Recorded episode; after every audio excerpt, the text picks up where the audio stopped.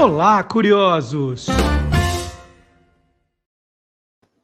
Bom dia, curioso! Bom dia, curiosa! Hoje é 22 de outubro de 2022. Está começando o Olá, curiosos número 109.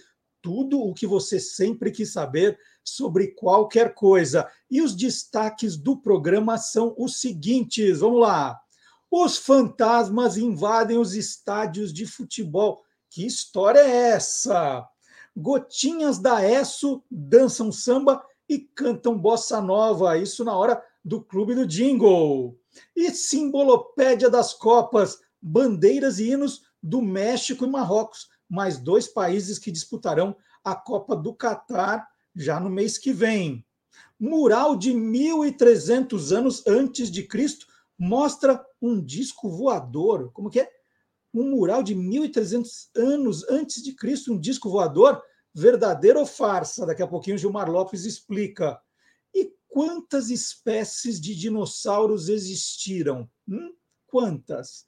Assunto para o Guilherme Domenichelli. E tem muito mais, né? Tem o efeito Bradley contado pelo professor Vard Marx, tem uma história sensacional, tem colunista nosso que foi, que ficou nos na lista de indicados para o Prêmio Nobel de Literatura. Você vai saber dessa história daqui a pouquinho também. Tudo isso e muito mais no Olá Curiosos, que começa agora. E vamos começar com dinossauros, a gente. A gente adora dinossauros. Vamos começar com o Guilherme Domenichelli e o nosso Jurassic Park curioso. Vamos ver.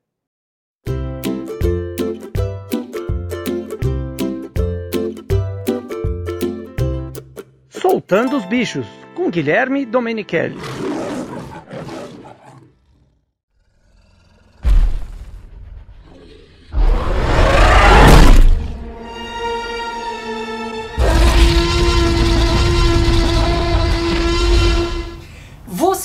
Dizer quantas espécies de dinossauros existiram?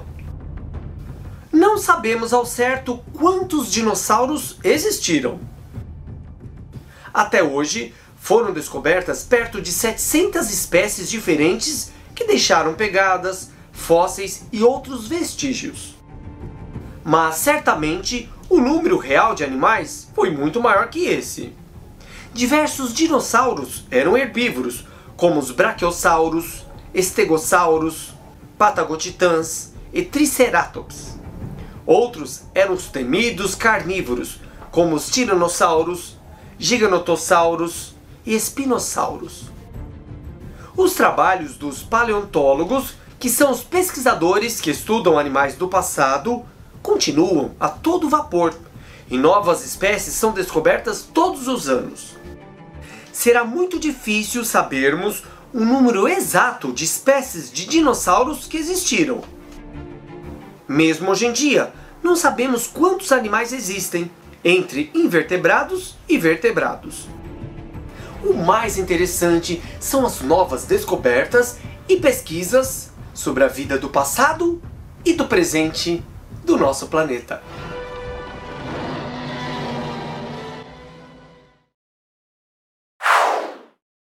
Bom, e o que aconteceu depois que os dinossauros ó, desapareceram? Aqui no Brasil, essa história é contada pelo livro do Guilherme Domenichelli e do paleontólogo Ariel Milani Martini. Gigantes do passado, os mamíferos que viveram no Brasil durante a Idade do Gelo e seus parentes atuais. Um livro espetacular que os dois fizeram. Deixa eu mostrar alguns desenhos aqui do Pablo Domiciano. Né? Foram esses animais são os grandes mamíferos que habitaram aqui, essa terra onde nós vivemos hoje, depois que os dinossauros sumiram. Foram os grandes mamíferos. E muitos ainda né, deixaram parentes, deixaram, deixaram descendentes aqui. E o livro do Guilherme, do Ariel e do Pablo explica tudo direitinho. Onde encontrar o livro? Aqui na descrição do vídeo você vai encontrar um link direto para o site da editora Panda e vai poder comprar o livro lá. Ou você, se você tiver uma livraria da sua preferência, uma livraria física ou virtual, pode ir direto e procurar Gigantes do Passado. É, agora nós vamos fazer um passeio pela nossa nova home. Home do Guia dos Curiosos. Vamos começar o passeio, que agora ela está mais bonita, ela traz mais destaques. Né? Antes eram quatro destaques, agora não, é um monte. tem as matérias principais, os assuntos que vão ser destaque na semana que vem. Então, na nossa home você já vai achar coisas sobre o Halloween, por exemplo. Né? Você vai achar coisas sobre o Carlos Drummond de Andrade, aniversariante, também no dia 31 de outubro. Você vai encontrar coisas, muitas coisas legais na home do Guia dos Curiosos. Né? Um pouquinho antes do programa, um pouquinho depois, você faz uma, dá uma visitada lá, vê o que você acha. Nós estamos passando por um, um grande processo de reformulação, mudando os textos, mudando as imagens, mudando a diagramação. Então você vai se divertir bacana, bastante, e vai né, dar uma caprichada aí nos seus trabalhos escolares, ou naqueles bate-papos na mesa do bar, ou na mesa do almoço de domingo. Acompanhe o programa, acompanhe as nossas redes sociais e acompanhe o site do Guia dos Curiosos, www.guiadoscuriosos.com.br. Ah, e deixa eu falar né, dos destaques. Um exemplo, por exemplo, amanhã é o dia do aviador no Brasil e tem a ver com Santos Dumont. E está aí, ó, no site do Guia dos Curiosos, tem uma reportagem explicando isso, né, porque amanhã, 23 de outubro, é o dia do aviador. Então, esse é só um exemplo. Tem muito mais material, muito mais mesmo. Tem muita coisa né, enciclopédica, mas tem muita coisa abobrinhenta, tem muita coisa divertida, né? tem matérias para um lado muito mais pitoresco. Então você faz lá a consulta, vai no busca, joga a palavra-chave do que você está procurando e você vai receber um cardápio de tudo que a gente tem sobre o tema, certo? Agora chegou a hora do Gilmar Lopes. Gilmar Lopes, exaurido, exausto, né, tendo que combater as fake news, ele achou um tempinho para contar uma curiosidade aqui para a gente. Né? Mas dessa vez ele resolveu dar um descanso às fake news políticas, um descanso às fake news sobre as urnas eletrônicas, né? a mentiragem rolando solta. Ele falou: não, eu preciso aí é, de um sábado de descanso. Então hoje ele foi para o lado é, alienígena das fake news. Vamos conferir?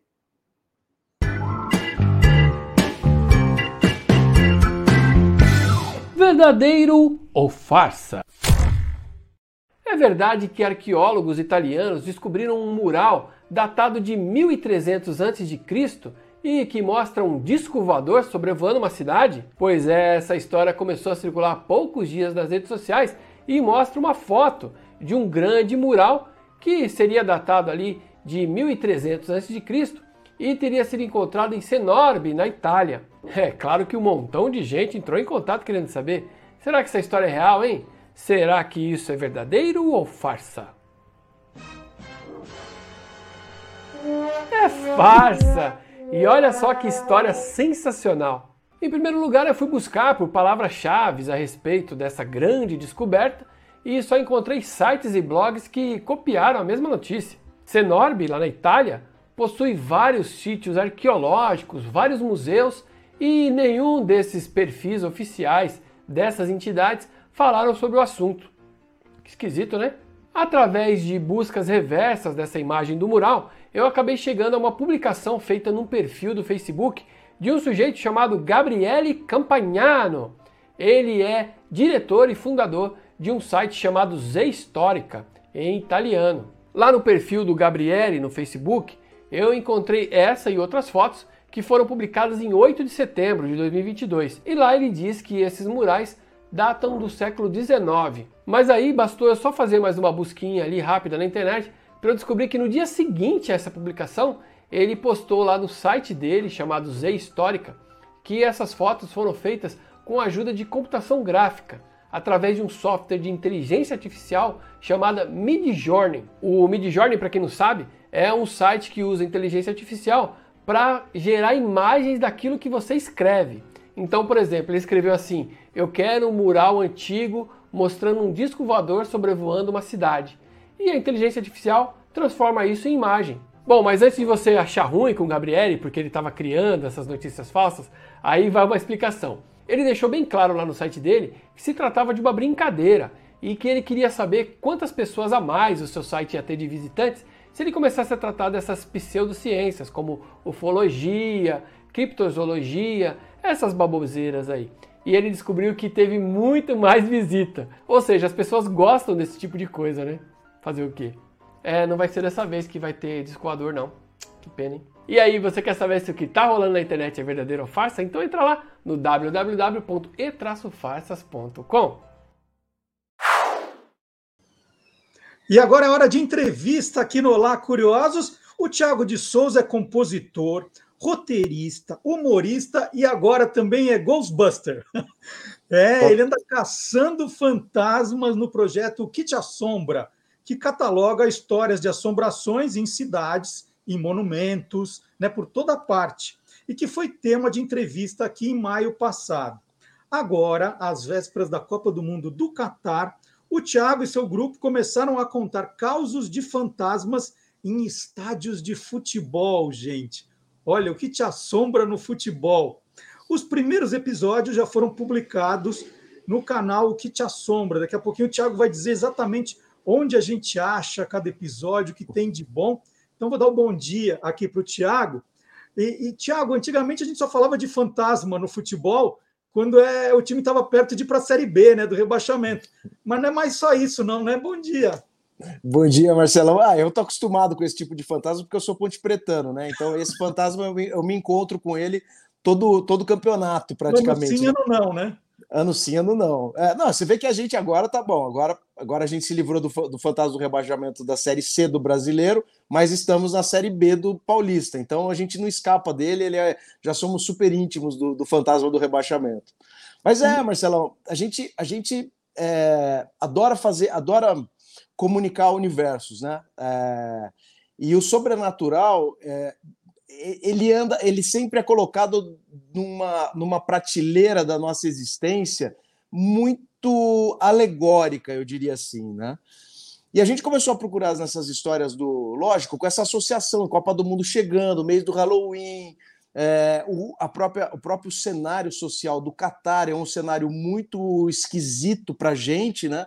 É, acho que para todo mundo, né? Quer dizer, uma proibição de coisas assim que sei lá quando a gente teve proibição de, por exemplo, de relacionamentos e não é nem relacion... de contatos de pessoas do mesmo sexo, carinho ou relacionamento mesmo, quer dizer, crime ser considerado crime, enfim, tem um monte de coisa. E a gente achou que ia ser legal fazer uma busca pelas histórias dos fantasmas nos estádios. E a gente imaginava que isso aconteceria, de ter esse recorte social junto. E de fato ele vem com tudo mesmo. É, quando a gente conversou em maio passado, né, a gente estava falando de, de teatros, né, das cidades. Então, por exemplo, no, no Teatro Municipal aparecia lá o fantasma de Carlos Gomes, né, o Teatro Municipal de São Paulo, em Campinas ele também dava uma passada. No Rio no também. Caso, no Rio também. O, o, Carlos Gomes não para, né? Está fazendo turnê pelo Brasil. Fantasma de Carlos Gomes. No caso de, de estádios de futebol, os, os fantasmas são sempre ex-jogadores, Thiago? Não necessariamente. É, às vezes, às vezes não. É, podem ser também, como o caso da, da Fonte Luminosa, que o time do, do, da Ferroviária, que tem um fantasma que era um ex-jogador, que é um goleiro chama, chamado Sandro, que a Ferroviária perdeu uma final de A2 é, e ele foi muito estigmatizado e ele ficou lá no gol do, do, do, da Ferroviária. Até hoje ele aparece lá e às vezes ele está no vestiário, mas às vezes ele aparece no gol. Então ele às vezes é jogador, mas nem sempre. A gente está tá fazendo uma, um estudo sobre os fantasmas é, do, do estádio St. Mary, de, do Southampton, é, na Inglaterra, né? E, e, é isso que é muito legal. A gente começa a ir para os lugares, por exemplo, eu não sabia que Southampton era a cidade de qual partiu o Titanic.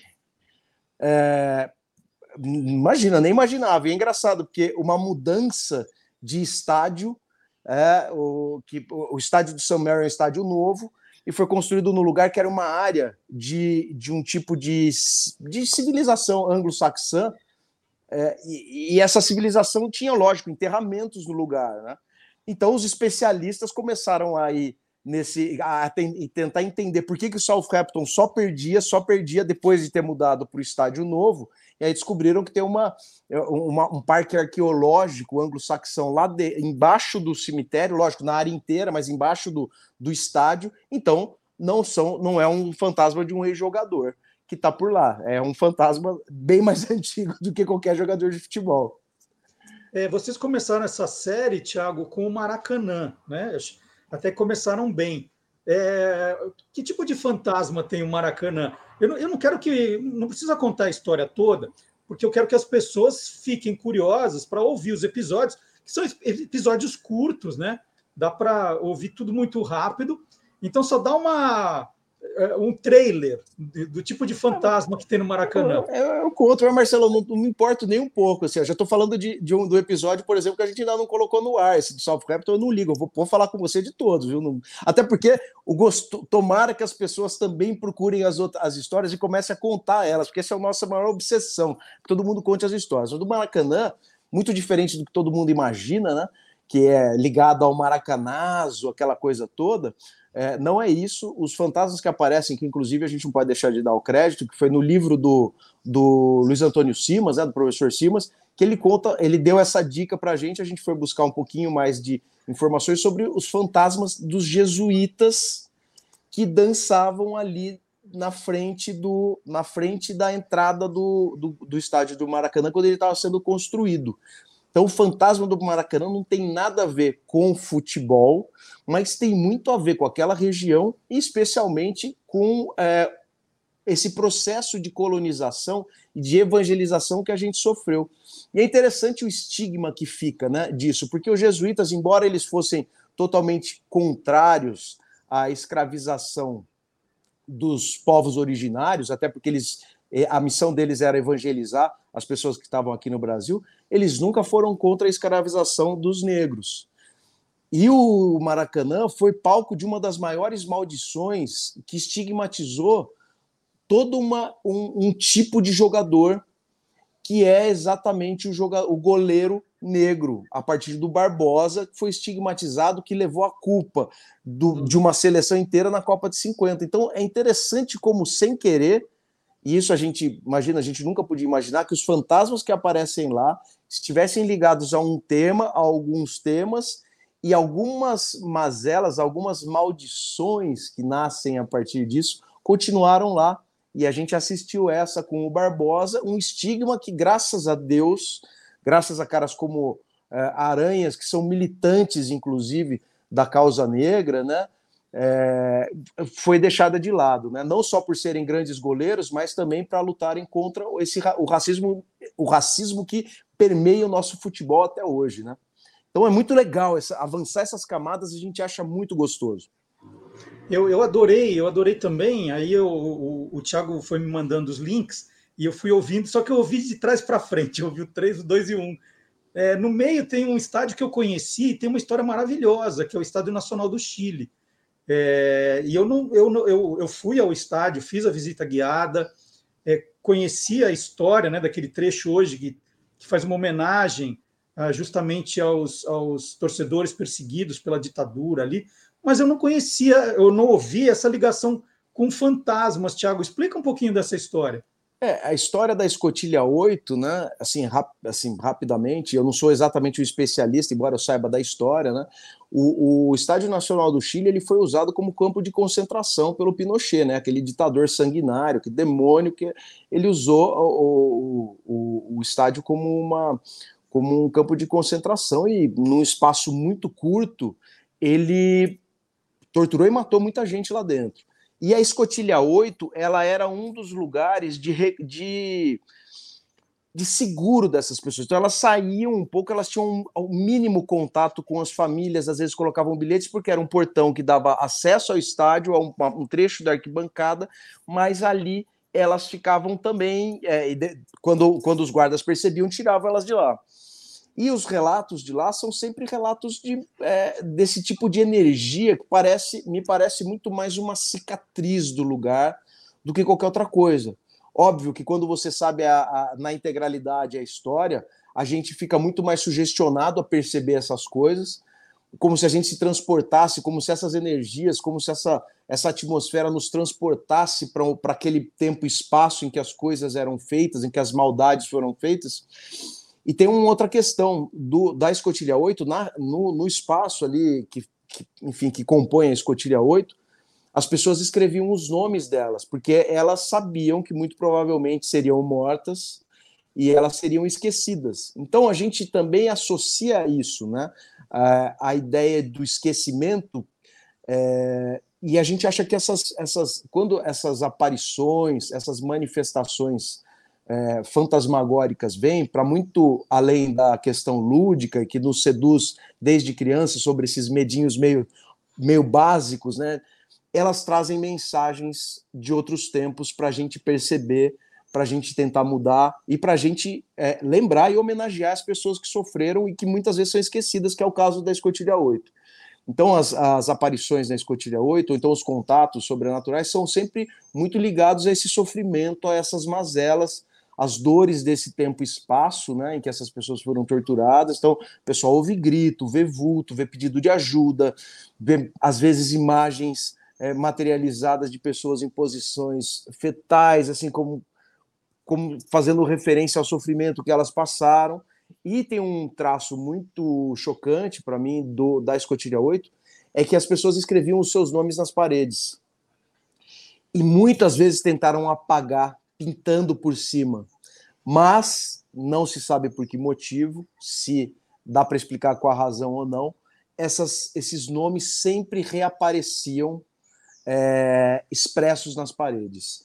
A, a, tinta não era capaz de esconder é, o nome das pessoas que muito provavelmente foram tiradas de lá sem vida, mas antes delas morrerem, elas escreviam não só para serem lembradas, mas para denunciar também quem fez aquilo com elas. Então, esse contexto também, eu acho que tem uma, um grau de atualidade muito legal. Não só pelo fato da gente estar tá brigando aí o tempo inteiro para preservar é, a democracia, que é algo que a gente, minha geração nem tanto, minha geração foi uma geração que usufruiu da democracia, talvez a sua também um pouquinho, é, não foi exatamente, é. mas também já foi, mas, talvez você já estava, você talvez seja um pouquinho mais velho que eu, né, Marcelo? Talvez você tenha vivido um pouco eu, mais eu, a intensidade. Eu nasci, eu nasci no ano do golpe, né? Então, é. É, eu, eu vivi o fim da ditadura no tempo de faculdade, né? mas já era então, o fim, né? Não então, peguei então a, gente, a gente, mas a, mas a gente deve a vocês também usufruir da democracia e me, e me e assim e me incomoda muito ver gente da minha geração que sempre usufruiu da democracia não perceber isso, não perceber como ela é importante, como é importante ter um estado que preserva a vida das pessoas, né? E é isso. E, e, e, a Escotilha 8, a história do, do Estádio Nacional do Chile, para mim, é, é, é, me, me coloca muito em contato com isso.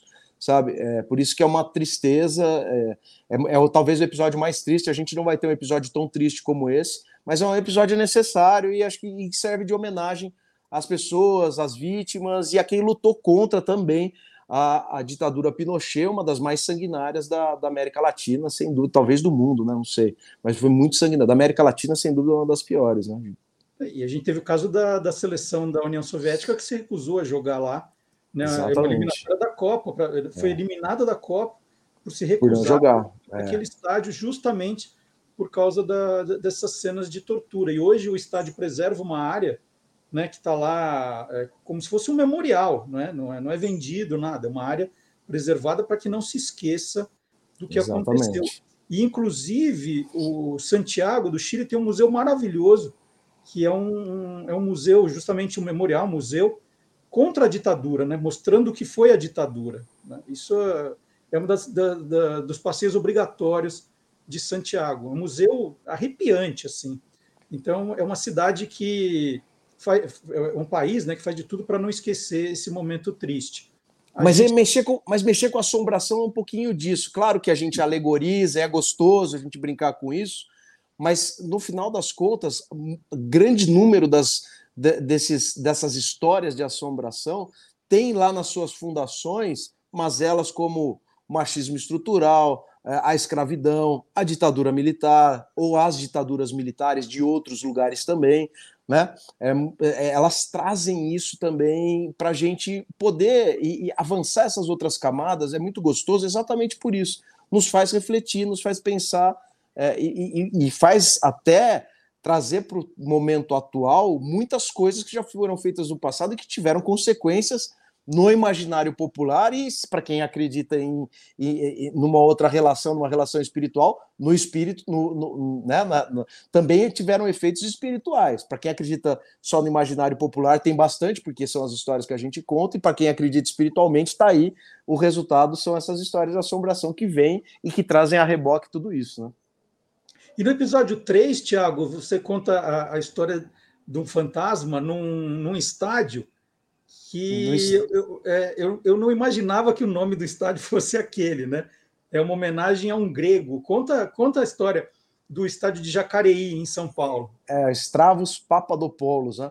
É, e, eu, e, eu, nem me arrisquei a falar porque eu não ia conseguir. É, mas eu demorei também. E você sabe o que é engraçado? Que é um nome que a gente. Come... Eu comecei a estudar esse nome. Eu falei, pô, que esquisito, né? Stravos E aí eu achei um jogador que, na verdade, ele é de Cipros. Cipros é. Chipre. Chipre ele era do, do, Chipre e ele era dono de várias equipes. Eu não consegui, por isso que a gente não colocou no episódio, não consegui ter a certeza de que ele era o mesmo cara, mas foi um cara que foi dirigente da seleção do Chipre, teve um monte de time no Chipre, aqueles nomes maravilhosos que são impossíveis de ser dito, né? ditos. É, ele teve vários, mas enfim, esse é um empresário grego que rebatizou o campo do, do Jacareí Atlético Clube, do Jaque, que é engraçado, é uma cidade que tem uma história no futebol muito antiga, desde 1910, teve várias equipes, tem uma equipe, inclusive, que teve o nome, foi rebatizada de Ponte Preta, eu sou ponte pretano, e teve uma história, também nunca ganhou nada, continua com o mesmo, não é que mudou muita coisa da Ponte Preta, da, da minha Ponte Preta, também nunca foi campeão de nada, mas o Jaque já foi campeão da Série C do Campeonato Paulista, e foi muito celebrado quando ganhou. É, e a história do Jaque, o que, que a gente traz, né, além dos, da, dos relatos sobrenaturais, que eles vêm se, se exibir, né, para quem está lá, especialmente para os jogadores que moram lá, em condições muito precárias, é, eles aparecem no campo, eles aparecem nas arquibancadas. Tem um relato muito interessante de um jogador que estava dormindo é, lá no alojamento, embaixo das arquibancadas, e acordou de madrugada e viu uma mulher sentada ao lado do seu companheiro de time. E, o, e aí ele, o que, que ele fez? O que qualquer um faria, né? Foi lá acordar o cara, imagina, saiu correndo, largou os fantasmas lá com o cara. E aí, o dia seguinte, o cara falou: pô, eu não dormi bem, eu tive uma coisa, não sei o quê, tive uns sonhos esquisitos. Perguntou pro cara: você trouxe alguma mulher pra cá? Ele falou: cara, eu não trouxe, mas eu, já que você tá perguntando, eu vou te falar. Tinha uma mulher do seu lado à noite aí. E aí ele falou, putz, é mesmo, cara, não sei o quê. Tá conversando, vai conversar, ele mostrou a foto, e era a foto da noiva daquele jogador que tinha falecido. Então, é uma história de noiva fantasma dentro do estádio de futebol. Dizer, a mulher foi atrás do cara que continuou jogando bola. Ela faleceu, não casou e foi atrás do cara no, no Jaque. E eu acho interessante também que essa história do Jaque tem um outro recorte interessante, que é o do estigma dos cemitérios indígenas, né? porque dizem que ali era uma área arqueológica é, de, de povos originários, né? então tinha um monte de coisa.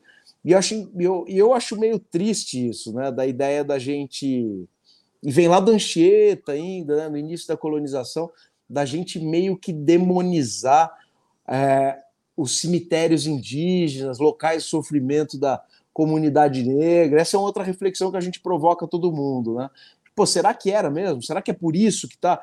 Não tem mais cara de ser porque o lugar é um portal de frustrações, de decepções com o futebol, né? O sonho do futebol nasce muito bonito. Quando o cara vislumbra a possibilidade de ser jogador de futebol, ele acha que ele vai fazer sucesso, vai jogar em grandes equipes, vai viver de um glamour que para 99% dos atletas não ocorre. Então a gente acha que muito mais do que qualquer ideia de que aquilo é um cemitério indígena, que fica fácil de. Eu falo que é, é risoto de queijo, com queijo, né? Você não sabe, errou a mão no risoto, joga queijo e serve que tá, todo mundo acredita.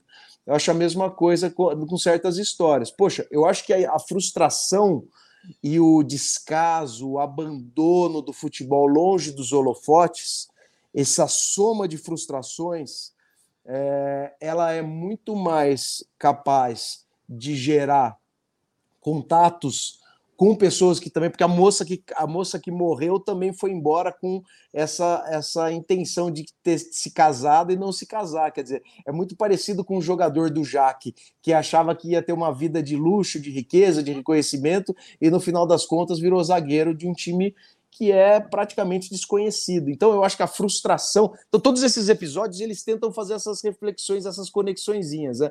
Por que, que será que aparece tanto fantasma no estádio do Jaque? Será que é por isso? Será que é pelo abandono? Será que são essas vozes que querem chamar atenção, por exemplo, para a condição do futebol menos valorizado do país? Eu acho que é bonito pensar desse jeito.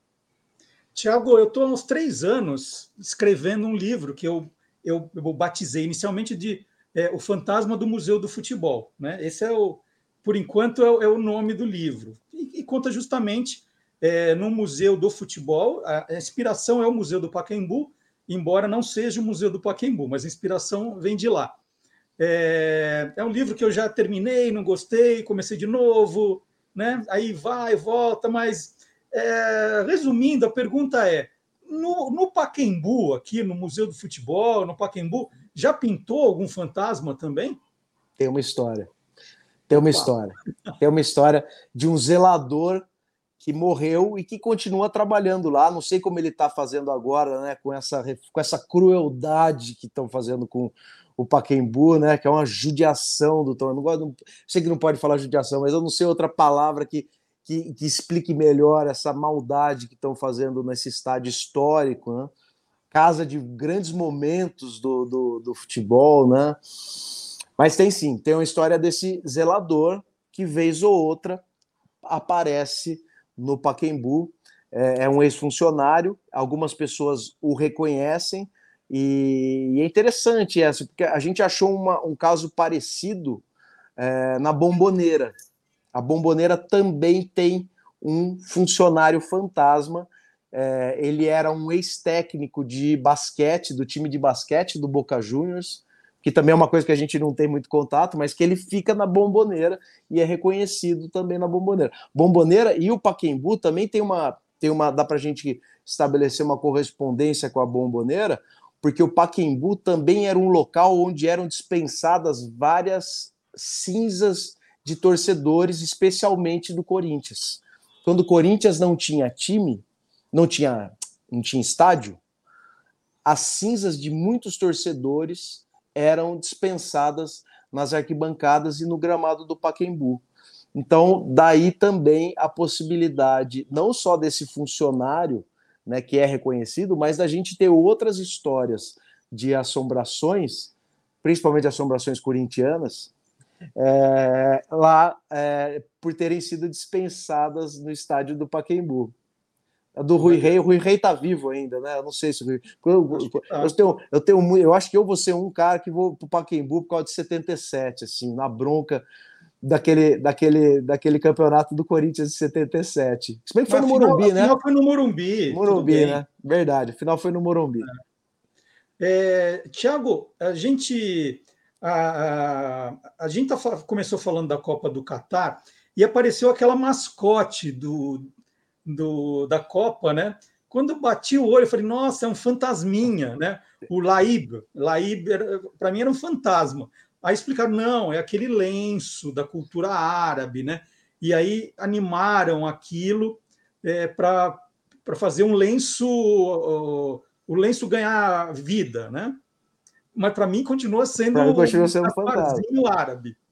É, no Catar, tem alguma história de fantasma que a gente possa associar e falar, não, esse Laíbe é inspirado num fantasma do Catar, porque eu, tem muito, muito operário que morreu nessas obras. É isso que eu ia falar. Eu acho que ainda não tem. Se eles nos permitirem contar também, porque essa também é uma história muito velada, como a maioria das histórias que a gente acha depois de muito tempo, né?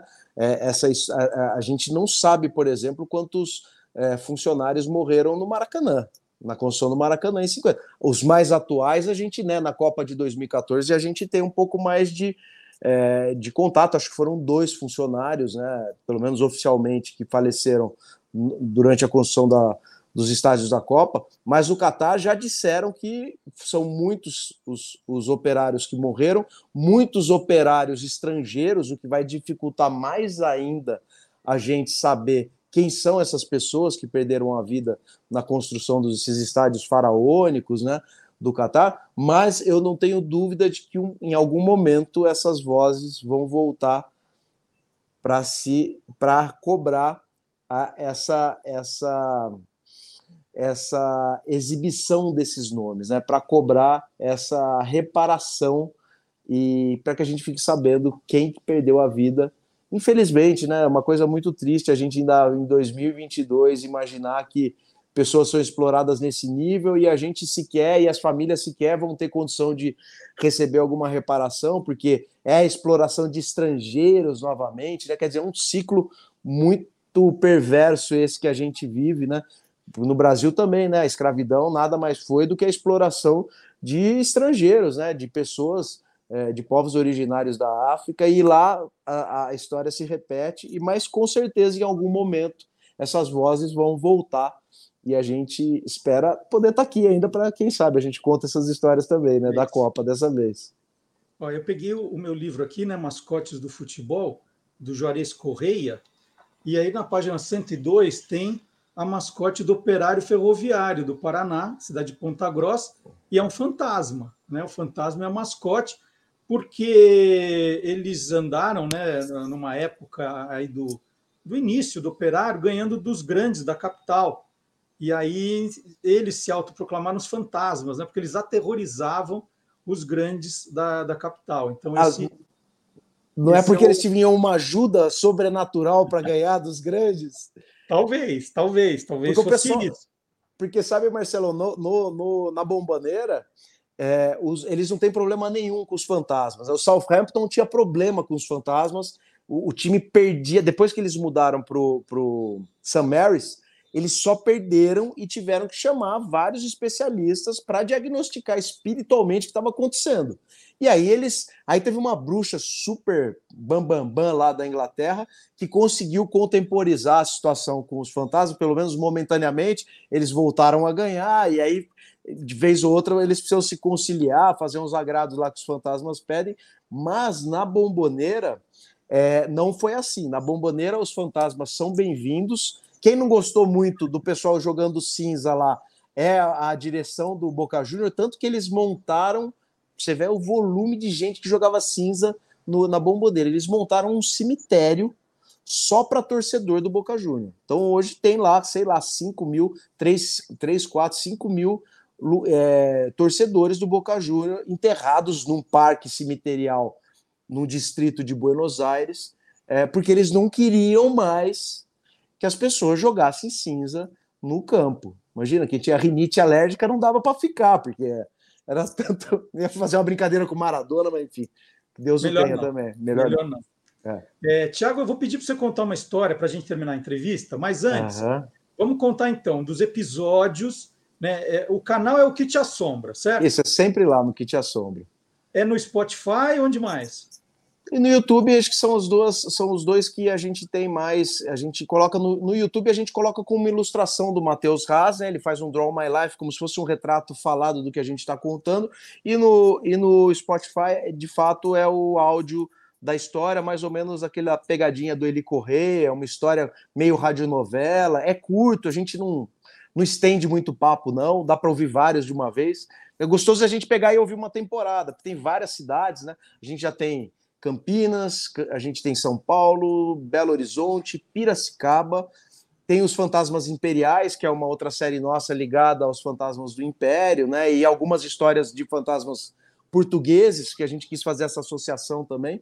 E agora os fantasmas nos estádios do mundo. É, então tá tudo por lá. É, e, e é, é um, um, episódio novo por semana. Até Isso. quando vai? Como é que a funciona gente, essa série? A gente vai até a Copa, acho. A gente tem umas 10 histórias e, e é um inferno isso, porque a gente não consegue fechar nunca a temporada, porque quando as pessoas começam a se interessar, e normalmente são pessoas que gostam, então você fala, putz, eu tenho uma história para você, e tem uma história para você, e tem então começa a vir uma batelada de outras histórias que a gente adora, na verdade. É, aqui, eu, eu, por exemplo, da, o da Ponte Preta, eu estou estudando as histórias. Talvez eu consiga explicar a maldição da Ponte Preta a partir disso, que vem do assassinato de um macaquinho que era é, o macaquinho de um torcedor. E numa final, que a gente não ganhou, óbvio, o pessoal ficou revoltado, botou a culpa no macaquinho e mataram o macaquinho. Ixi. Isso lá pelos anos 60, anos, finalzinho dos anos 50, começo dos anos 60. Então, eu, talvez venha daí a maldição da Ponte Preta. Vamos ver. Eu conto para vocês. Você quer que conte uma historinha? Vai, vamos terminar com uma história, então, para terminar então, é, é esse papo. Se deixar, história... a gente vai até. Vai, vai embora. Quatro da tarde. Vai embora. É, eu, eu gosto muito da história do Hernando Siles, que é uma história que também traz uma história muito interessante para a gente, porque foi o palco da primeira derrota do Brasil numa eliminatória de Copa do Mundo, lá em La Paz, uhum. o Hernando, Hernando Siles, que é o estádio olímpico de La Paz, e essa história aconteceu na mesma noite, foi o jogo do Brasil que perdeu de 2 a 0 da Bolívia foi à tarde, e essa história aconteceu na noite dessa, desse, desse mesmo dia, né? Os gols, eu não lembro o segundo cara, mas um cara que foi protagonista do jogo foi o Echeverri, né?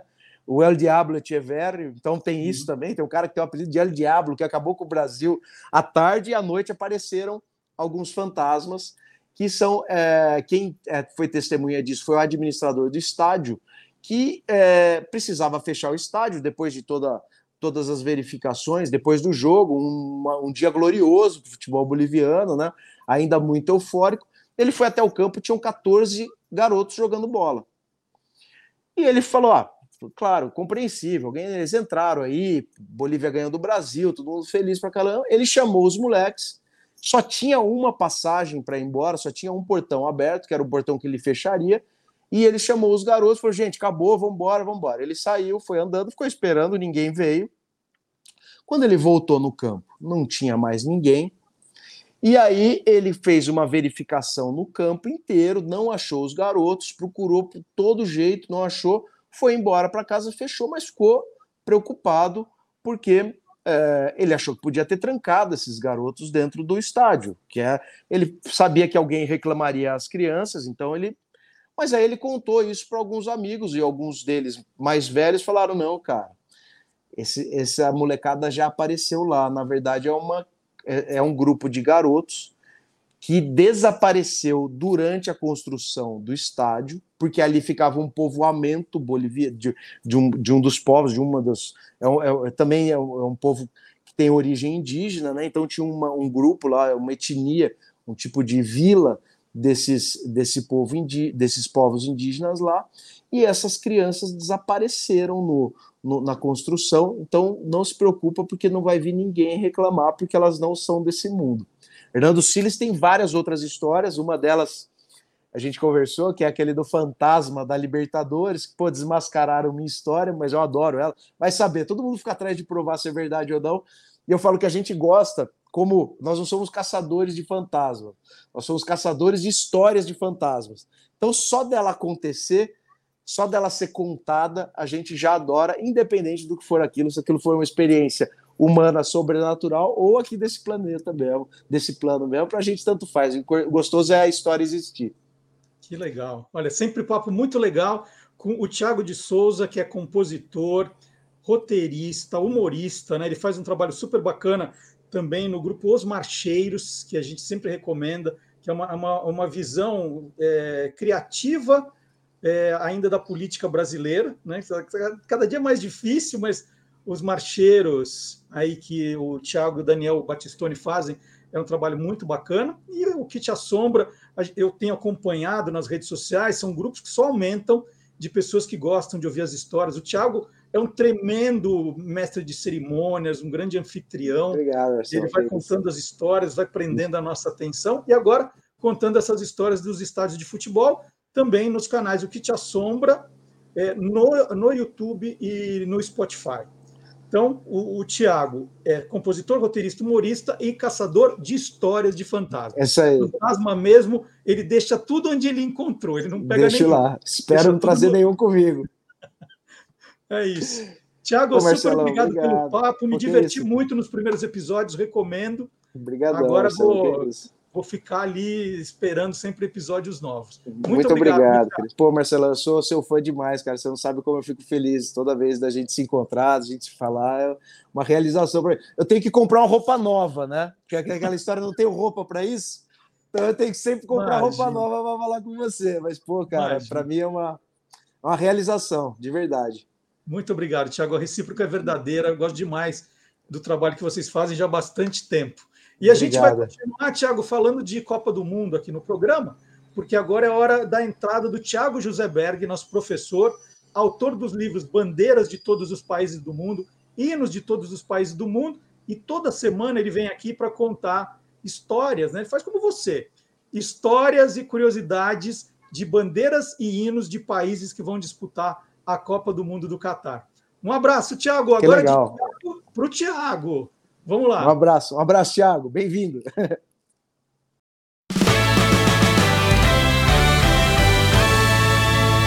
Simbolopédia das Copas. Olá, curiosos! Vocês conhecem o país da Copa cujo hino foi inspirado em uma história de amor? Este é o hino nacional do México. A história é a seguinte: em 1853, o presidente Antônio de Santana convocou um concurso para a escolha do futuro hino nacional mexicano. Um poeta chamado Francisco González Bocanegra se interessou pelo concurso, porém ele era muito tímido e não estava tão confiante que ganharia. Entretanto, a sua noiva, chamada Guadalupe Gonzalez Del Pino, teve uma ideia. Ela convidou Boca Negra para um almoço na casa de seus pais e, chegando lá, ela trancou Boca Negra no escritório de seu pai. Passou um bilhete por debaixo da porta dizendo: Escreva os versos para o concurso. Só vou lhe libertar quando você me mandar a versão definitiva. E ele ficou lá por horas e, inspirado, passou depois os versos ela leu, gostou, libertou Boca Negra e inscreveu no concurso. A letra de Boca Negra foi a vencedora por unanimidade. Meses mais tarde, o compositor de origem espanhola Jaime Nuno Roca ganhou o concurso para a escolha da música. O hino estreou na Cidade do México em 16 de setembro de 1854 e Boca Negra, já casado, assistiu à cerimônia do hino. Vamos ao hino nacional mexicano.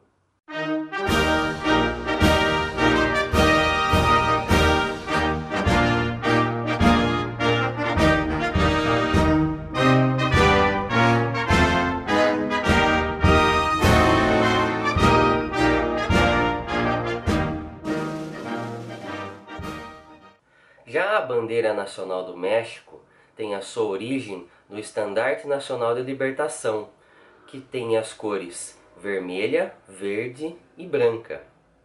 A sua disposição foi colocada em formato tricolor vertical, inspirada na bandeira nacional francesa. Já o emblema central recorda uma antiga lenda na qual os astecas procuravam um lugar para construir a sua nova civilização. E a profecia dizia que se encontrassem um lugar onde uma águia estivesse pousada sobre um cacto, devorando uma cobra, ali deveriam construir a nova cidade. E às margens do lago Texcoco, construíram então a cidade de Tenochtitlan, que hoje é a atual cidade do México. E foi durante a Copa do México em 1970 que um outro país que hoje também está na Copa do Catar alterou seu símbolo nacional. Estamos falando do Marrocos. O hino marroquino foi composto em 1952, quando o país ainda era uma colônia francesa e espanhola pelo capitão Léo Morgan. Em 1956, quando o Marrocos conquistou a sua independência, a música foi adotada sem letra. Quando a seleção do Marrocos se classificou pela primeira vez para disputar a Copa do México em 1970, o rei Hassan II resolveu convocar um concurso para a escolha de uma letra do hino para ser cantada durante a Copa. A composição vencedora foi composta pelo poeta Ali Iskali Hussain. Vamos ao hino do Marrocos.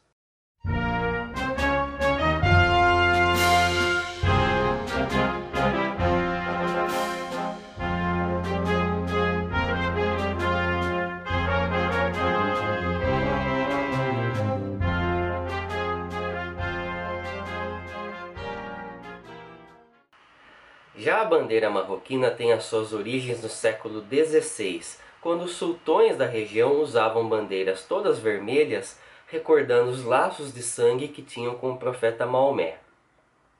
Em 1915, para diferenciar a bandeira do Marrocos dos países vizinhos, foi adicionada uma estrela verde em formato de pentagrama, que é chamada de estrela de Salomão e significa sabedoria, saúde e paz.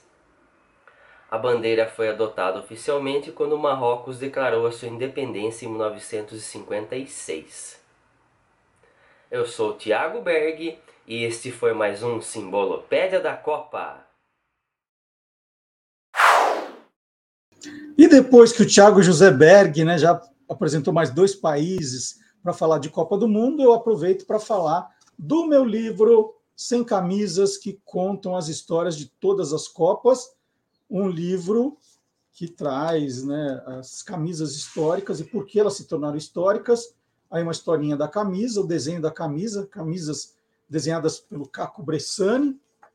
Aqui o Brasil de 70, Holanda, o Brasil de 74.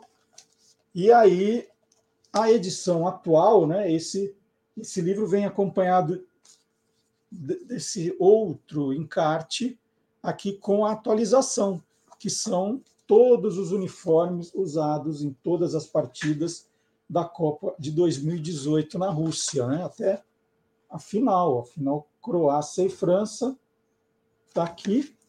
E esse encarte vem também com quatro cards, com camisas, as quatro que eu considerei com as melhores histórias da Copa da Rússia: Islândia, Nigéria, França campeã e Rússia o anfitrião então tá aqui, ó, tem a historinha atrás.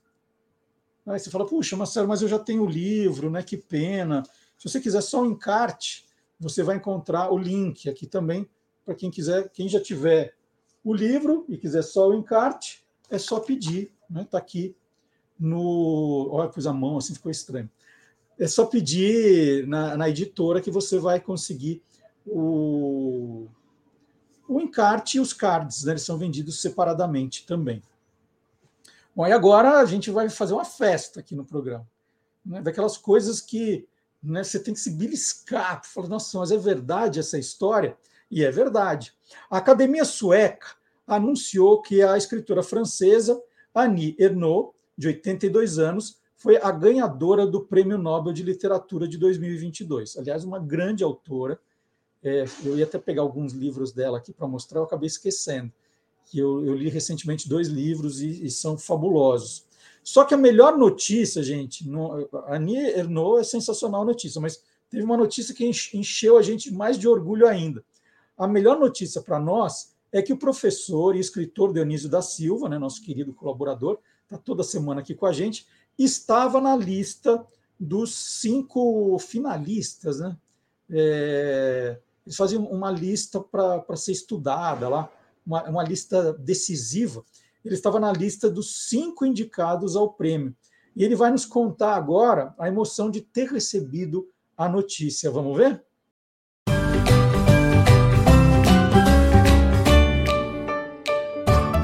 Palavra nua e crua. Alô, amigos. A pedido do nosso querido Marcelo Duarte, eu vou dizer o que eu sei, o pouco que eu sei da indicação do meu nome para o Prêmio Nobel de Literatura. Eu sei que vários escritores brasileiros já foram indicados. Este ano também, e eu sei, soube a posteriori, por uma inconfidência involuntária, do ex-editor da World Literature Today, que é uma revista que já tinha escolhido nos anos 2000 o meu romance Teresa Dávila como um dos grandes romances, romances referenciais da literatura brasileira. É, eu não estou dizendo isso aqui para me gabar, eu fico muito alegre com isso. Fiquei na época. O romance também foi premiado pela Biblioteca Nacional. E este ano eu sei que, pelos agradecimentos do consultor do Prêmio Nobel, ele me citou a mim e a outros escritores de outros países que ele tinha indicado. Acho que isso já é um grande reconhecimento, mas o Brasil não tem uma política de, de um lobby legítimo para nos tornar conhecidos. É, junto a, a, esse, a essas instâncias de reconhecimento mundial. O Brasil não tem isso, não é? Bem, o que mais eu posso dizer? É que eu sei, posso dizer, eu vou mandar para o Marcelo as cartas que eu recebi, uma em inglês, outra em sueco, mas o que eu tenho mais interesse assim de mostrar para vocês é uma coisa assim que eu acho bonita em 1994, eu já fui procurado pela Suécia para dar uma amostra do que eu escrevia, porque eles estavam fazendo essa antologia aí do campo para a cidade ou do sertão para a metrópole. Então eu vou passar esse texto. E era uma historinha assim despretensiosa, é, intitulada Professorzinho. Eles traduziram para o sueco, acharam muito divertida. Aí está para vocês. Até de repente. Um abraço para todo mundo. Bom, e como o professor Dionísio pediu, né? Aqui está a carta do Glauco Ortolano, da Academia Internacional de Escritores Brasileiros, fazendo a indicação do professor Dionísio para a Academia Sueca. A gente está mostrando aí. E, e, depois também ele pediu para eu mostrar, e ele me mandou o material aqui para a gente ver juntos. É, o conto, ele escreveu um conto chamado Professorzinho, que foi publicado em 1994 numa antologia publicada na Suécia, né, a mesma terra do Prêmio Nobel. Então, os suecos já conhecem o professor Dionísio desde 1994. O título do livro significa Do Campo para a Cidade e traz na capa o quadro O Café de Cândido Portinari. Olha que, que história bacana, né? Parabéns, professor Dionísio. Se a gente já tinha um orgulho, agora a gente está insuportavelmente orgulhoso de você, né? Você toda semana aqui com a gente. E agora é hora de mostrar que o mundo inteiro é curioso.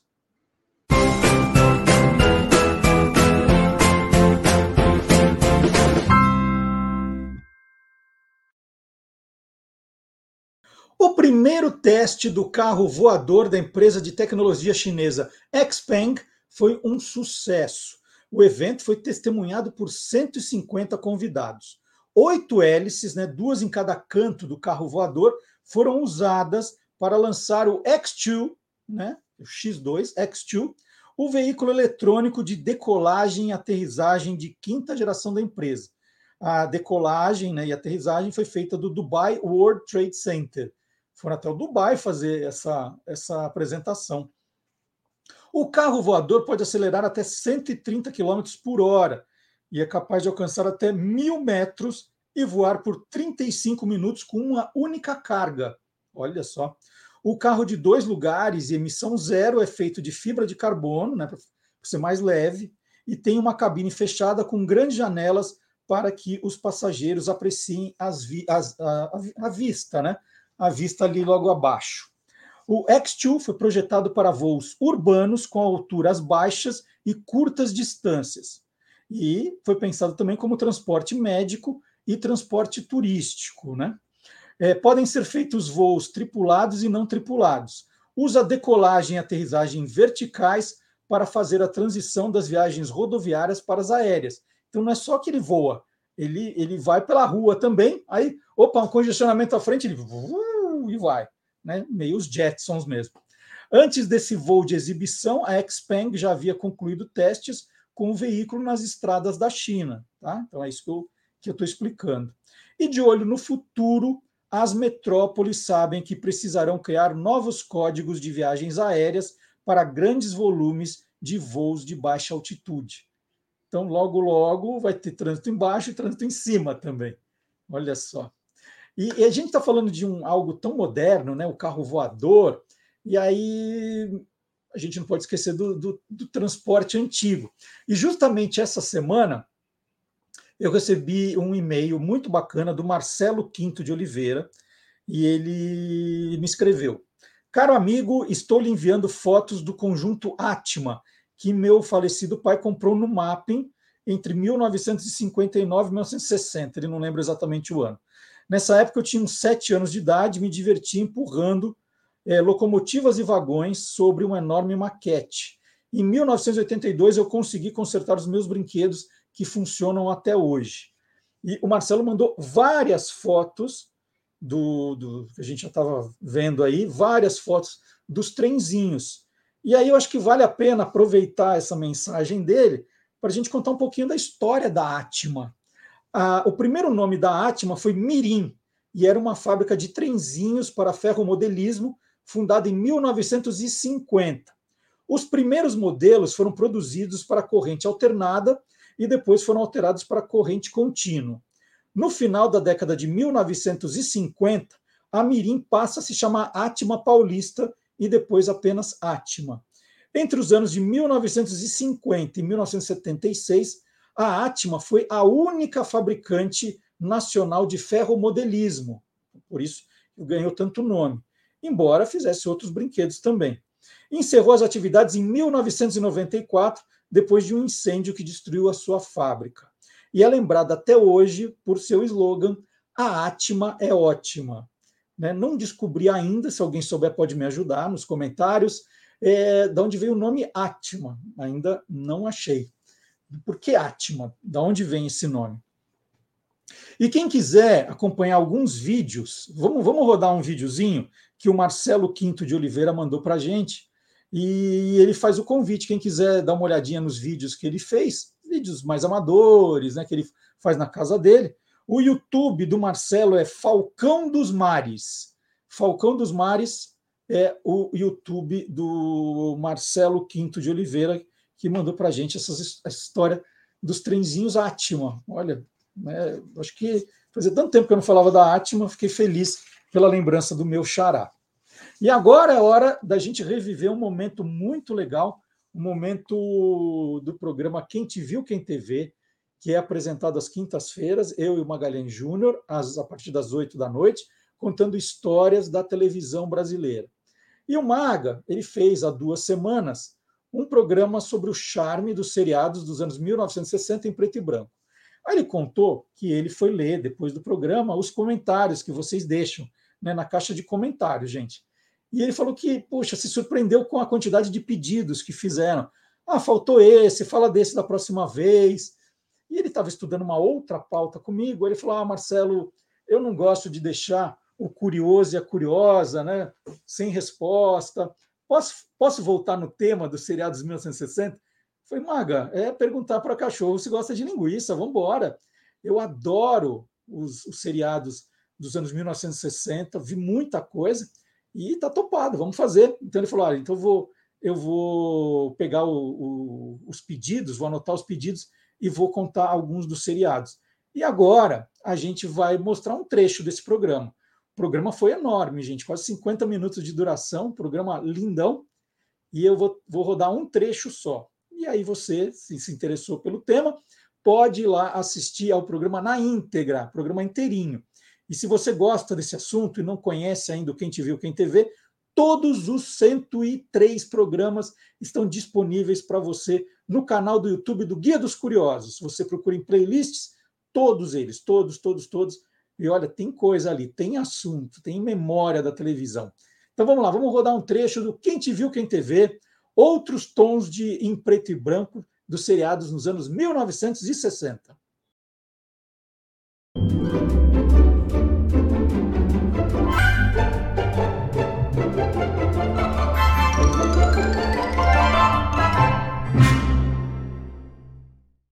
Bom, então vamos começar com uma série que fez muito sucesso, uma série que, bom, é, eu sou fã dessa série, você também é.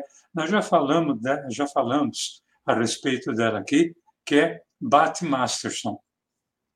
Né? O Bat Masterson que estreou em 1961, era sempre às sextas-feiras, na TV Record, Canal 7. É, era uma série obrigatória, porque era, era muito comum aquelas séries de faroeste. Né? Mas o Bat Masterson era um, um filme de faroeste, uma série de faroeste diferente. Era interpretada pelo Gene Barry, né? que fazia um, o papel de um jogador de pôquer que vivia de cidade em cidade. E em cada cidade que ele chegava, ou ele arrumava uma namorada nova, ou ele arrumava uma confusão. Ou, às vezes, as duas coisas. Uhum. Não é? E esse, essa série fez tanto sucesso que o tema de abertura dela nós não vamos poder exibir aqui, infelizmente, por questão de direitos autorais mas fez um enorme sucesso. Né? Novela eu posso cantar. Eu posso cantar. No Oeste ele nasceu. Cadê? Tem um violão aí para me acompanhar? Seu nome em lenda se tornou. Bate, bate, som. Né? E era cantada essa música pelo Carlos Gonzaga, que gravou em português essa série. Fez um enorme sucesso. Né? E a série, Marcelo, ela acabou se transformando, por exemplo, em gibi, o que se hoje se chama de HQ. Ela acabou se transformando em tira de jornal, né? E era muito interessante a, a série, era muito interessante ver o Bat Masterson, principalmente porque ele era dublado por um cara que não era ator, ele era apresentador, que era o Murilo Neri. Aposte, Masterson. A aposta que queira.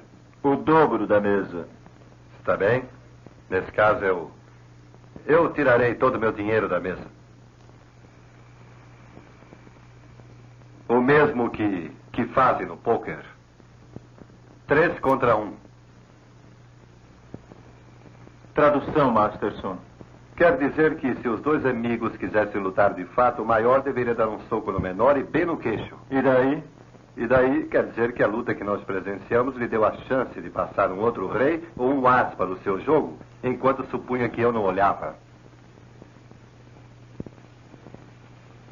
Está me acusando de roubo?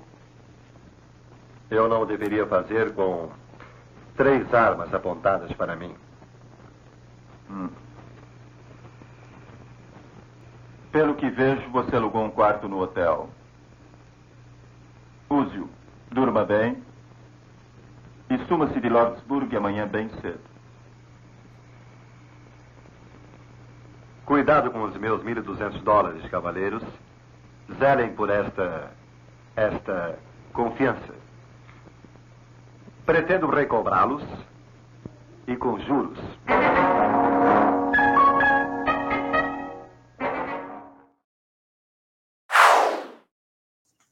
Então tá aí, gostou desse aperitivo?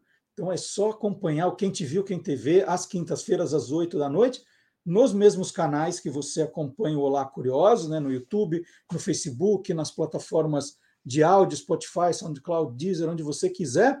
E se você não puder, você vai é, poder assistir a hora que você quiser no YouTube, no Facebook, no Spotify, tudo, tudo, tudo, todas as mesmas. E nós estamos também no Facebook, no Twitter, no Instagram e no TikTok. Olha só que bacana. E você pode escrever para o nosso programa, sugerindo alguma coisa que você quer ver, fazendo uma pergunta, né? No Olá Curiosos, arroba guia dos curiosos.com.br, certo? É... Bom, o que você vai achar nas nossas redes sociais? Você vai achar vídeos exclusivos, por exemplo né, em duas, três vezes por semana, um vídeo exclusivo com uma curiosidade. E eu sempre rodo um deles aqui. Tem mais, tem mais. Não adianta achar que ah, eu já vi o Olá Curioso, já sei todos os vídeos que o Marcelo publicou. Não é assim, não. Então você pode acompanhar é, no, no Instagram, no TikTok, principalmente no Instagram e no TikTok, esses vídeos que eu estou gravando. E um deles, essa semana, contou a história da Pantera Cor-de-Rosa. Vamos ver? A história da Pantera Cor-de-Rosa começou em 1963. O diretor Blake Edwards estava se preparando para filmar a comédia A Pantera Cor-de-Rosa, estrelada por Peter Sellers no papel do atrapalhado inspetor francês Jacques Clouseau. No roteiro, Pantera Cor-de-Rosa era o nome de um diamante exótico e valioso, que pertencia a uma princesa e que estava na mira de um ladrão. E por que do nome, né? Visto de um determinado ângulo, o diamante revelava a imagem de uma pantera. Edwards queria uma animação para os créditos de abertura e encomendou o trabalho a dois desenhistas americanos, David DePatie e Fritz Freeland. Os dois tiveram a ideia de brincar com o nome da joia e desenhar uma pantera cor-de-rosa de verdade. A pantera cor-de-rosa deveria durar apenas aqueles três minutos e meio da abertura. Pronto, acabou, tchau. Acontece que, embalada pela música composta por Henry Mancini, taranam, taranam, a Pantera Cor-de-Rosa encantou a plateia. Já no ano seguinte, o personagem ganhou uma série de desenhos, exibidos apenas no cinema. O primeiro deles ganhou até o Oscar de melhor curta de animação em 1965. A Pantera Cor-de-Rosa estreou na TV em 69. Os 121 episódios, cada um com 6 minutos, chegaram ao Brasil em 73, exibidos pela TV Tupi. E esse vídeo ele foi tão divertido, né? muita gente curtiu, lembrou da infância, compartilhou bastante, que a seguidora Vivian Jesus, que é de Almirante Tamandaré, no Paraná, no Paraná, ela mandou fotos do carro dela. Veja só, ela é fanzaça da Pantera Cor-de-Rosa, e olha o que ela fez com o carro dela: o carro todo cor-de-rosa, com adesivo, com boneco de pelúcia dentro. História sensacional que a Vivian Jesus mandou. Isso que é bacana você vê a curiosidade e compartilha, curte, acrescenta, né? manda uma foto para cá.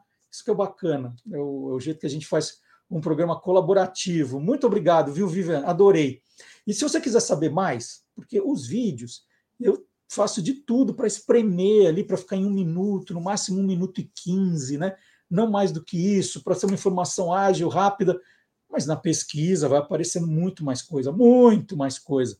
Então, por exemplo, você é fã da Pantera Cor-de-Rosa, nós fizemos também no site do Guia dos Curiosos o chamado Web Stories, né? É uma sequência de, de stories na web que, que eu vou contando curiosidades. E justamente a Pantera foi o tema de um Web Stories essa semana, então dá para acompanhar também.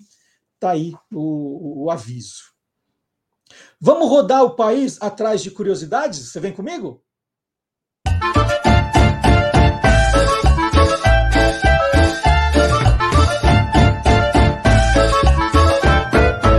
É Brasil que não acaba mais. Áreas muito carentes de Guarulhos e Franca, em São Paulo, e de Salvador e do Rio de Janeiro foram alvos de uma ação da Colgate chamada o Poder do Sorriso, em parceria com a ONG Turma do Bem. Fachadas de casas se transformaram em sorrisos. O projeto explora o conceito, é um conceito psicológico chamado pareidolia, pareidolia, que nos leva a reconhecer imagens familiares de humanos ou animais em formas e padrões. Naquela história, você dá uma olhada numa nuvem e fala: "Nossa, parece uma pessoa". Né? Você olha para um poste na rua, falou, nossa, me lembrou. Né? É, é um conceito psicológico. Você lembra esses humanos ou animais nessas coisas concretas. É por isso que, com apenas duas janelas e uma linha curva, formamos a imagem de um rosto sorridente em nossas cabeças. Olha, não é que funcionou mesmo? Parece que a casa está sorrindo? Moradores e empresas que emprestaram as fachadas de suas casas ou escritórios foram pagos. E todas as crianças de escolas públicas de 11 a 17 anos da região estão recebendo atendimento odontológico grátis de profissionais da área. Calcula-se que cerca de mil crianças serão beneficiadas por essa ação. Olha que bacana a ação da Colgate. E está mesmo na hora né, da, do brasileiro voltar a sorrir. Então, o poder do sorriso é sensacional, a ideia, o conceito. Parabéns aí para todos os envolvidos pela ideia. E agora eu vou chamar o professor Vard Marx. O professor Vard Marx vai falar do efeito Bradley. Não sabe o que é? Então é bom você ficar aí, não vai embora não. Ele vai contar isso agora.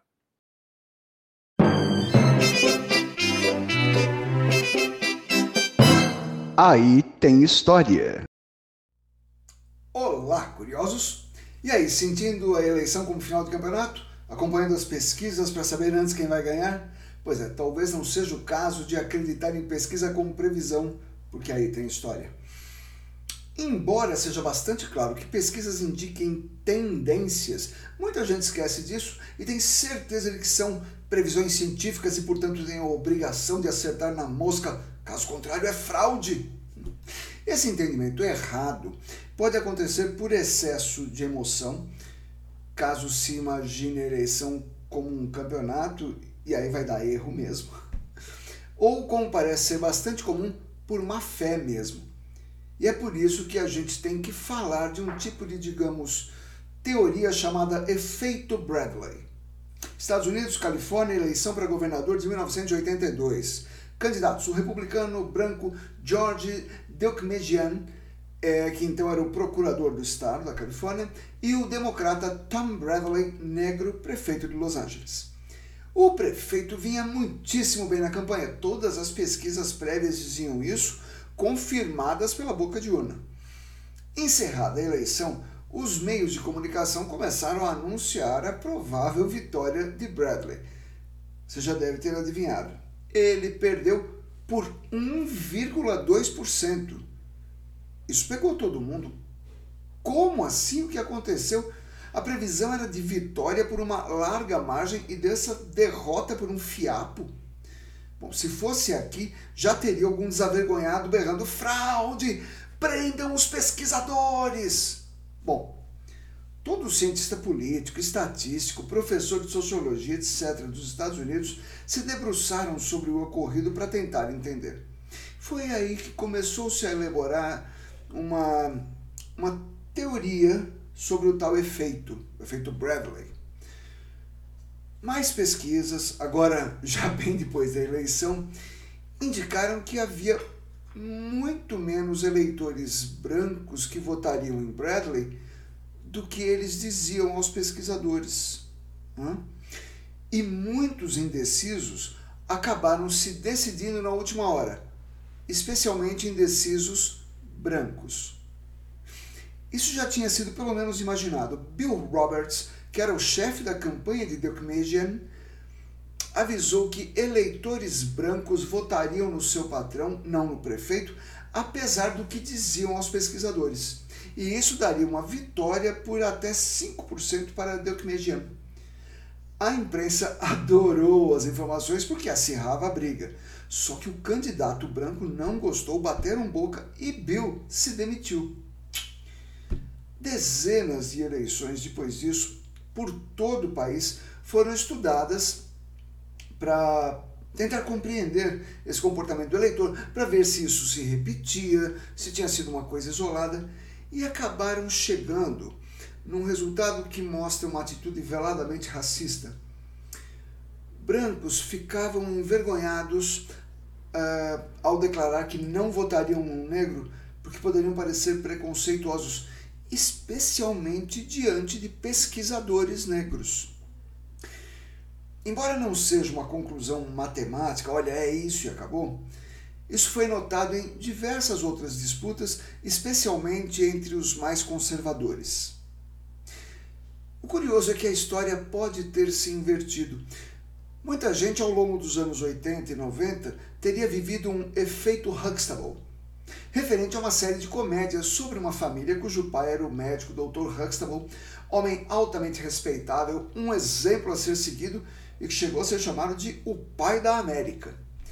Com isso, adotou-se a ideia de eleger pessoas respeitáveis como ele.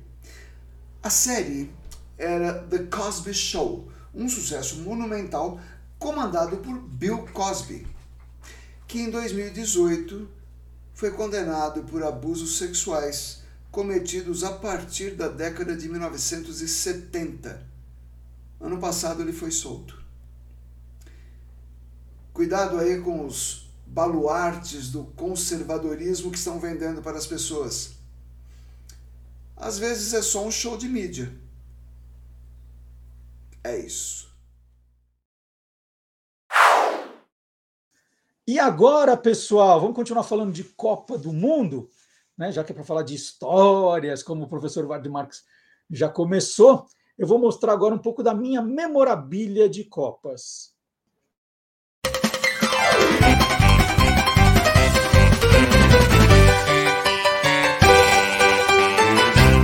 Loucos por Copa. Hoje eu vou falar sobre os troféus das Copas do Mundo. E desde o início das Copas, em 1930, apenas dois modelos de taças foram oferecidos aos campeões. Dos cinco títulos conquistados pelo Brasil, três foram com a taça Jules Rimet. Tem essa miniaturazinha aqui. Então, 1958, 1962, 1970. E dois com a taça do mundo da FIFA. Vou mostrar aqui bem, ó.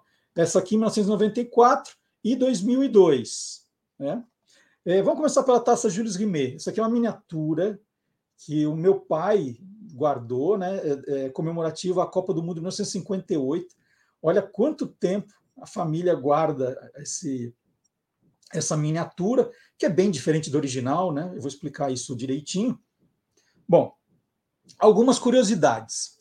A taça Jules Rimet, ela não chamava Jules Rimet desde o começo, ela chamava no começo, né, em 1930, eh, Vitória das Asas de Ouro. E ela foi confeccionada pelo artesão francês Abel Lafleur em 1929, que era justamente para entregar para o campeão do mundo no Uruguai no ano seguinte. É... O, o Lafleur demorou 90 dias para executar esse trabalho, foram três meses de trabalho ele diz que perdeu muitas noites de sono trabalhando nela. Bom, em 1946, aí sim a taça passou a se chamar Jules Rimet, em homenagem ao principal idealizador do torneio e presidente da FIFA entre 1921 e 1954. Né? Ele batizou a taça, mas ele continuava como presidente ali da FIFA. O, o esboço do desenho, né, esse esboço desse desenho, foi feito pelo próprio Jules Rimet. E essa mulher com asas que vocês estão vendo aqui representa quem?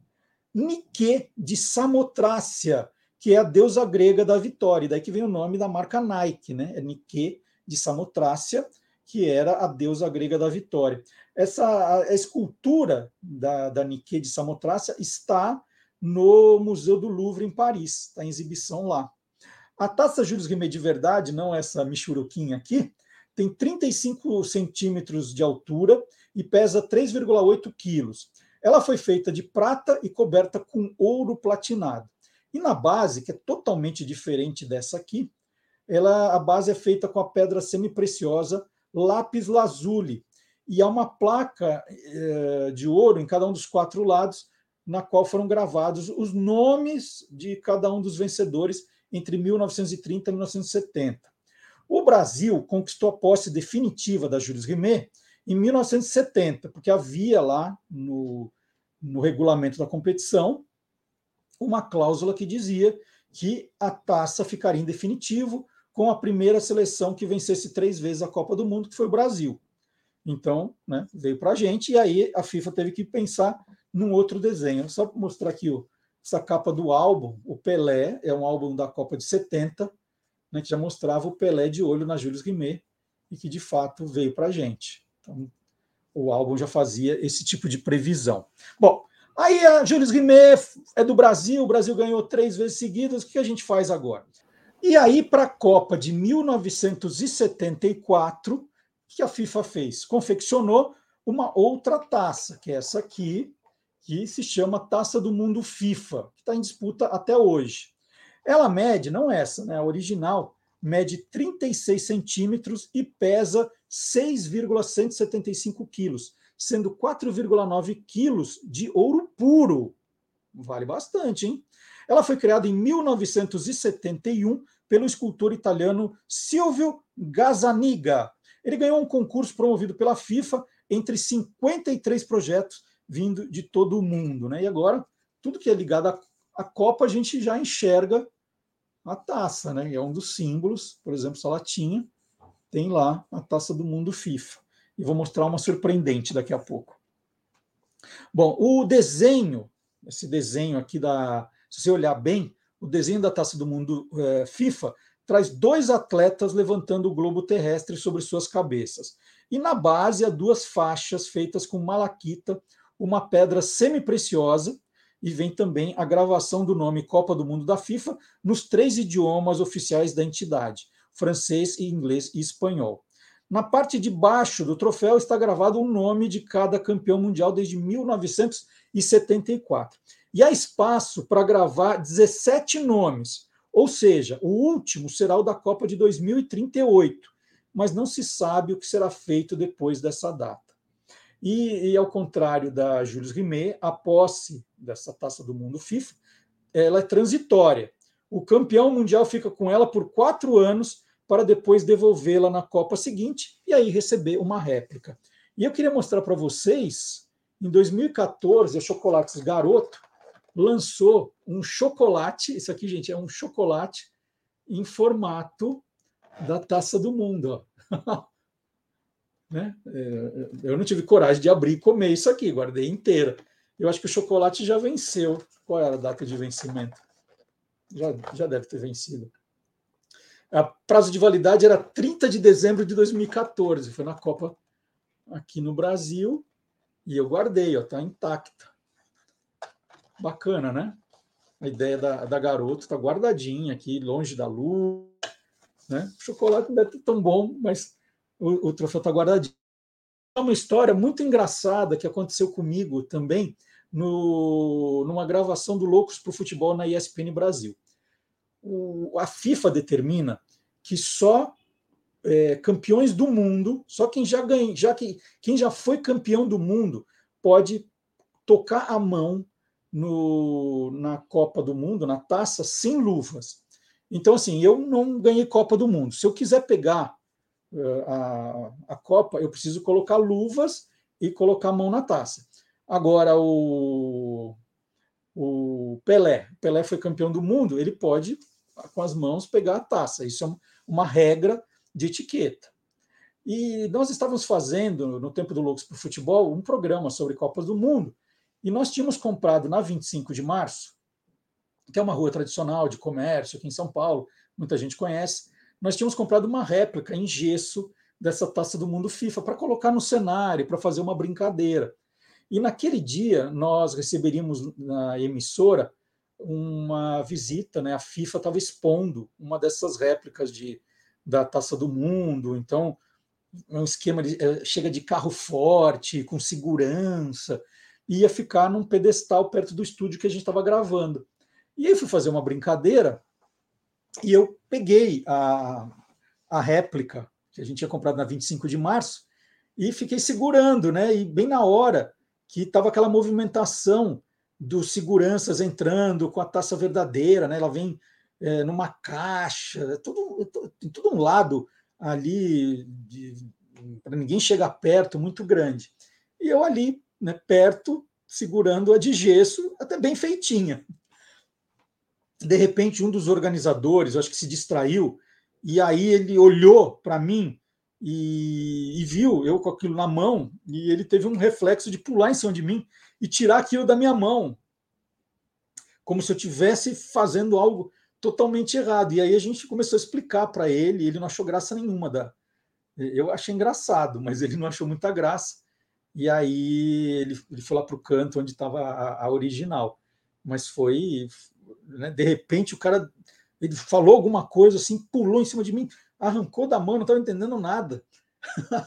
e aí foi um caso que aconteceu comigo com, o, com a, a, Taça do Mundo FIFA, essa que está em jogo ainda.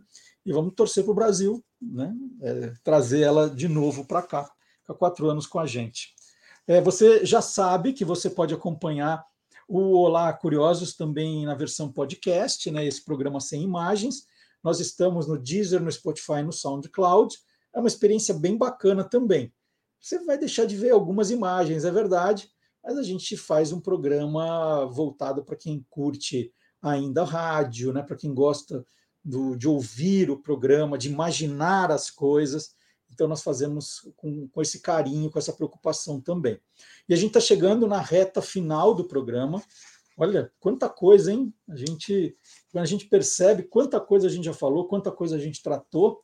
Então, nós, estamos na reta final do programa. Nós vamos chamar o professor Fábio Dias, que é o criador do Clube do Jingle e é também autor do livro Jingle é Alma do Negócio, da editora Panda Books, que é o mais completo livro sobre jingles no Brasil. Ele conta a história dos jinglistas, ele conta detalhadamente a história dos jingles, é pura história aí da publicidade, do marketing brasileiro. Então, né, encerrando o programa de hoje, ou quase encerrando o programa de hoje, professor Fábio Dias.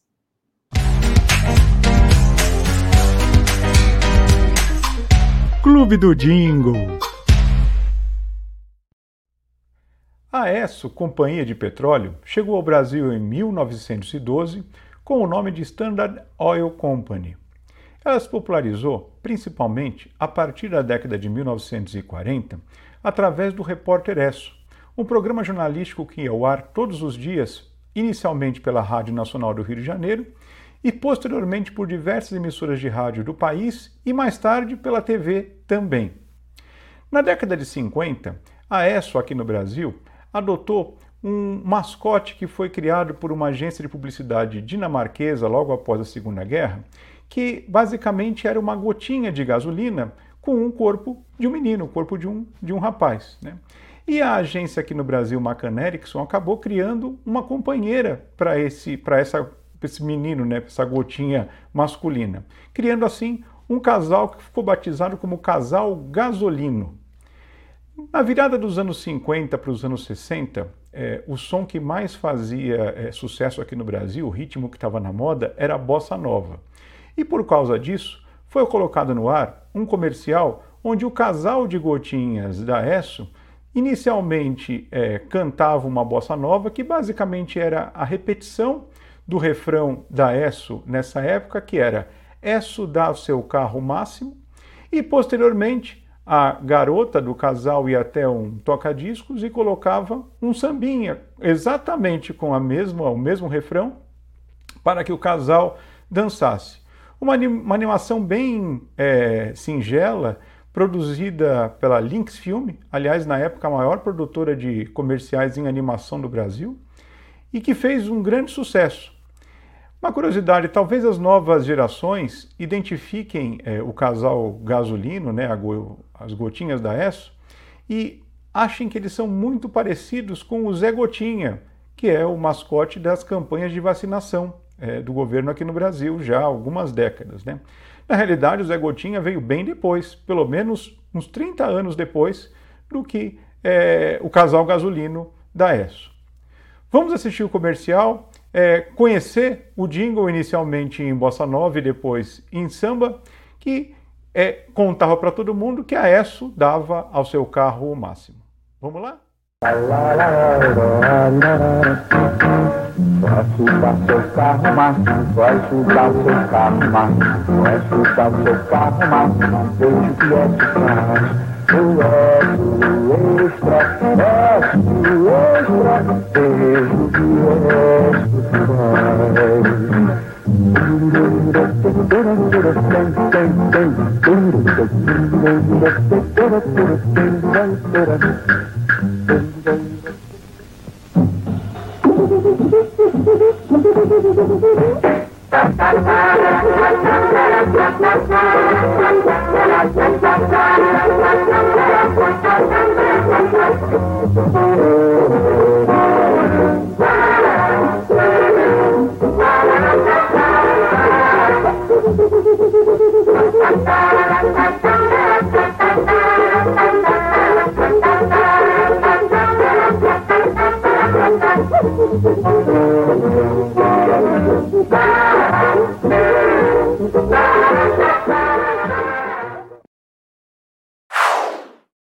E a gente olhando essas gotinhas da ESSO, lembra do Zé Gotinha também. Dê uma conferida na carteira de vacinação do seu filho, do seu sobrinho, do seu neto. Está tudo em ordem, né? A gente teve uma queda muito grande na, na adesão às campanhas de vacinação atuais, que é um perigo para a criançada. Então, é um ato de amor que você faz para quem você realmente gosta.